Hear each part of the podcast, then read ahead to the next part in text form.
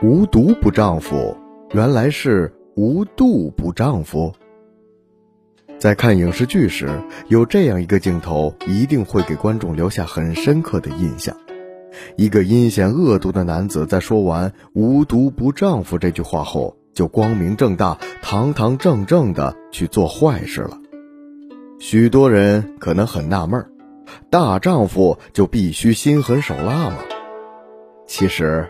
这句话是被以讹传讹了，事实并非如此。原来这句话的原型是“量小非君子，无度不丈夫”。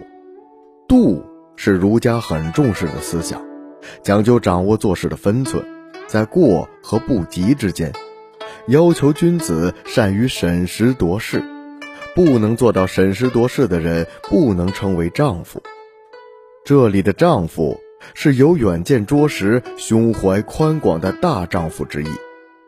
无度不丈夫中的“度”和量小非君子的“量”合起来，恰好成了“度量”一词，其本意就有宰相肚里可撑船的意思。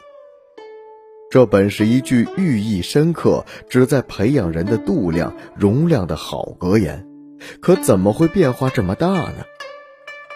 这就要从古时候文人的习性说起了。在这副对联的谚语里，“度”为仄声字，犯了孤平，念着别扭，很容易读为平声字“独”。在格律至上的年代，出律是不能容忍的，所以便把这句改为了“无独不丈夫”了。于是这句话终于成了典型的信言不美，美言不信的例句。成了文人笔下的又一个牺牲品。量小非君子，无毒不丈夫。原话里，一个君子对一个丈夫，一个度对一个量，本来是很完美的。可经过上千年的以讹传讹，竟成了无毒不丈夫。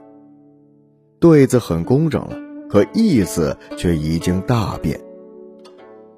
文人们削足适履的做法，让人们误会了他千百年的时间。